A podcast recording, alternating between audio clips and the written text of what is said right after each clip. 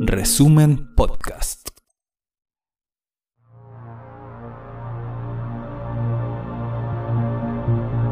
Bienvenidas y bienvenidos al capítulo 17 de Resumen de Noticias, el podcast informativo de resumen.cl. Somos Katy Julio y te traemos las noticias más importantes de la semana. Revisa www.resumen.cl y mantente al tanto de nuestro contenido siguiéndonos en redes sociales. Somos Resumen en Facebook y Twitter, Resumen.cl en Instagram y Resumen TV en YouTube, así como los diversos podcasts con el nombre de Resumen.cl en Spotify. Comencemos con la revisión de la información.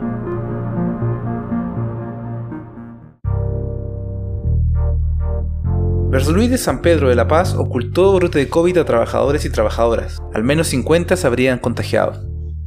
Luego de que Resumen informara que la empresa Berluis ocultó un brote de COVID al interior del recinto, provocando el contagio de trabajadoras y trabajadores, la Seremi de Salud del Biobío informó los contagios señalando que habrían realizado fiscalizaciones desde mediados de febrero.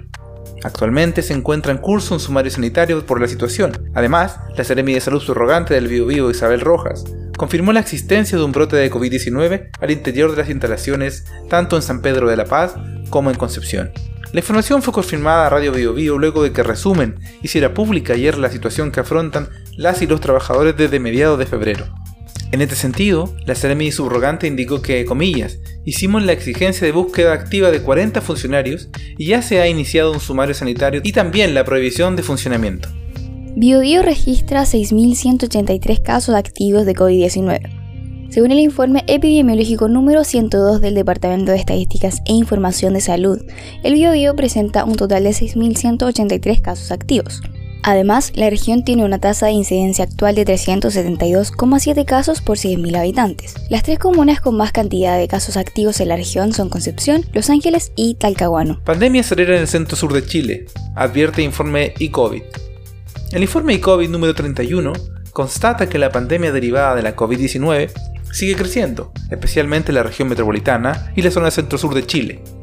Casi todas las regiones mantienen sus indicadores de transmisión en un nivel crítico, fuera de control, por otro lado, la ocupación nacional de camas y cuidados intensivos UCI aumenta de manera sostenida y ya alcanza un 93.5% a nivel nacional. El informe indica que las cifras promedio de nuevos contagios diarios superaron esta semana los 4.300, una cifra similar a la que teníamos en la primera semana de junio del 2020, mientras que el número de nuevos contagios promedio diarios es de aproximadamente 380. El incremento de los casos nuevos es principalmente fuerte en las regiones metropolitana, Maule, Biobío, Los Ríos, O'Higgins y Los Lagos. Comunidad Médica exige ocho medidas al gobierno ante alarmante fragilidad sanitaria en Chile. Tanto el Colegio Médico como distintas sociedades científicas manifestaron su preocupación por el alza de contagios de la COVID-19, donde destacaron la alta ocupación de camas de pacientes críticos con un 94%. Es por ello que proponen ocho medidas urgentes al gobierno para evitar un alza de infecciones y víctimas fatales, además de plantear acciones para evitar que nuevas variantes del coronavirus SARS-CoV-2 ingresen al país. Las ocho medidas son privilegiar el contexto sanitario por sobre el coercitivo y represivo, clarificar indicadores con los que se toman las decisiones de avance y retroceso de comunas, fortalecer testeo, trazabilidad y aislamiento, endurecer restricciones al turismo internacional, suspender el permiso de vacaciones, incentivos o subsidios para que empresas adopten efectivos protocolos COVID-19 y continuar con el plan de vacunación.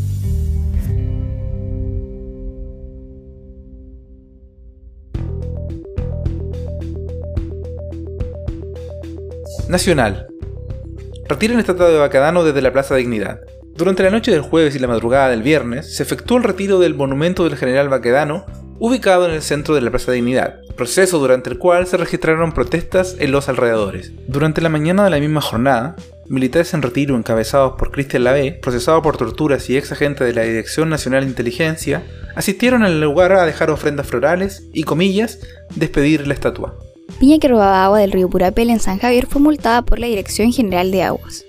La Viña Sucesión Patricio Valdés y otros deberá destruir un muro de corte de aguas en el río Purapel. Ello porque la Dirección General de Aguas determinó que el particular estaba extrayendo agua de manera ilegal y lo multó con una suma de 10 millones de pesos. La institución estimó que debido a las labores ejecutadas por la empresa denunciada, se generó una afectación de 79%. Alcalde de Santiago Felipe Alessandri operaba red de profesores, rectores, funcionarios municipales y carabineros para delactar a alumnos secundarios de Limba. Un reportaje publicado por Interferencia demostró la existencia de una red que operaba a través de WhatsApp, en donde carabineros, funcionarios municipales, el ex y la actual rectora de Limba, así como profesores y el alcalde de Santiago, Felipe Alessandri, buscaban expulsar o detener estudiantes. El grupo de WhatsApp era titulado IMBA CC, en alusión a corte de calle. La investigación señala que al grupo se enviaban el nombre completo de los alumnos, el root, el curso e incluso fotos de carnet de identidad, acometiéndose así un hecho grave dado que la mayoría de las personas involucradas eran menores de 18 años. Senado aprueba extensión de estado de excepción hasta el 30 de junio. Con 27 votos a favor, el Senado dio su aprobación a la solicitud ingresada por Sebastián Piñera para prorrogar el estado de catástrofe por 90 días más, medida que ha sido duramente cuestionada y criticada por la población por el carácter represivo del toque de queda. Armada sigue sin responder por explotación ilegal de bosque nativo y plantaciones forestales en Talcahuano. El reportaje publicado el pasado domingo 28 de febrero devela que la institución naval ha estado explotando de manera ilegal tanto bosque nativo como plantaciones de monocultivo forestal, en terreno bajo su administración en la península de Tumbes, en donde se encuentra instalada la comandancia de la segunda zona naval de la Armada. Municipalidad de Laja busca construir proyecto inmobiliario en las inmediaciones de un monumento arqueológico.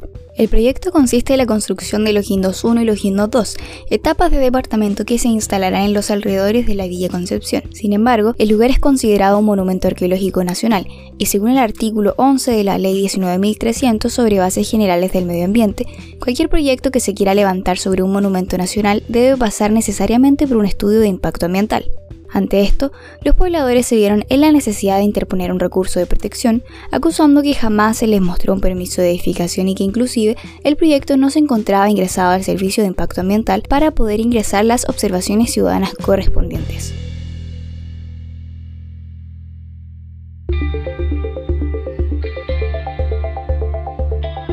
Latinoamérica.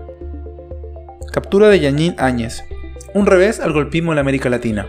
Quien encabezara el gobierno de facto de Bolivia tras el golpe de Estado perpetrado el 10 de noviembre de 2019, deberá enfrentar cargos por terrorismo, sedición y conspiración. Si bien su apresamiento representa un importante revés para el golpismo en América Latina, aún falta por aprender a los verdaderos responsables de la acción militar policial, que costó, por lo demás, decenas de vidas. La Fiscalía Departamental de La Paz giró órdenes de aprehensión por los delitos de terrorismo, sedición y conspiración, en contra de Áñez y sus exministros Arturo Murillo Luis Fernando López, Álvaro Coimbra y Rodrigo Guzmán. Diputado bolsonarista que presentó ley contra vacunación muere por COVID-19. Silvio Antonio Favero, diputado de la Asamblea Legislativa del Estado Mato Grosso do Sul, falleció este sábado producto del virus. La ironía llega debido a que el diputado semanas atrás propuso una ley contra la vacunación obligatoria de la COVID-19. Entre otras cosas, Favero se caracterizaba por su cercanía a las posturas negacionistas de la pandemia del gobierno central.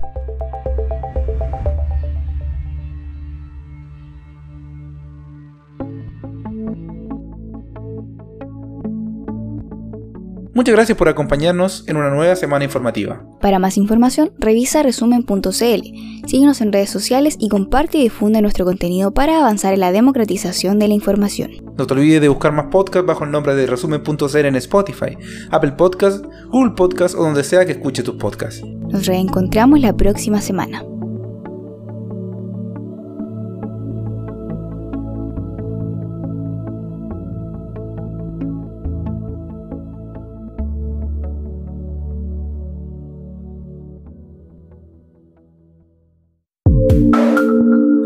Resumen Podcast.